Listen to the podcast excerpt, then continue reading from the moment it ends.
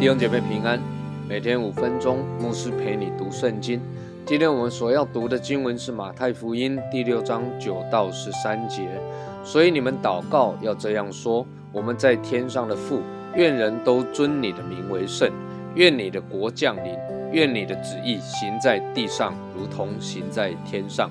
我们日用的饮食，今日赐给我们，免我们的债，如同我们免了人的债，不叫我们遇见试探，救我们脱离凶恶。因为国度、权柄、荣耀，全是你的，直到永远。阿门。今天我们还要继续来看主耶稣教导我们的祷告当中的免我们的债，如同我们免了人的债。什么是免了我们的债呢？我们根据路加福音十一章所记载平行经文，赦免我们的罪，因为我们也赦免凡亏欠我们的人。可以清楚的理解这里所讲的债就是罪。耶稣教导人这样祷告，其实与旧约的律法是有冲突的。旧约的律法有一个概念，就是以眼还眼，以牙还牙，这也是法利赛人律法师的教导。但他们只读到字面上的意义，没有读到旧约律法的精髓，就是耶稣讲的爱神爱人，以眼还眼。以牙还牙所带出来的，就是无止境的罪与亏欠，得罪神、亏欠人，恶性的循环。旧约的律法的要求，非但没有停止人的犯罪，反而不断的使人落入罪的里面，被律法定罪。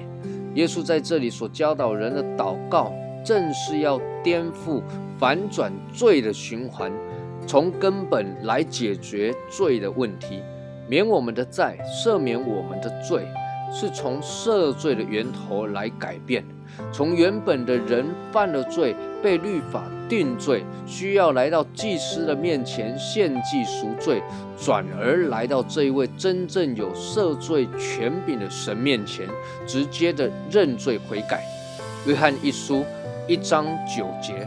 我们若认自己的罪，神是信实的，是公义的，必要赦免我们的罪，洗净我们一切的不义。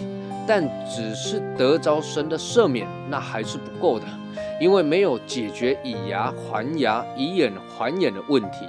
所以耶稣继续教导人祷告说：“如同我们免了人的债，或者是赦免亏欠我们的人。”赦免从神对人的赦免到人对人的赦免，前面求神赦免我们的债，这债的意思是该得的。什么是人所该得的呢？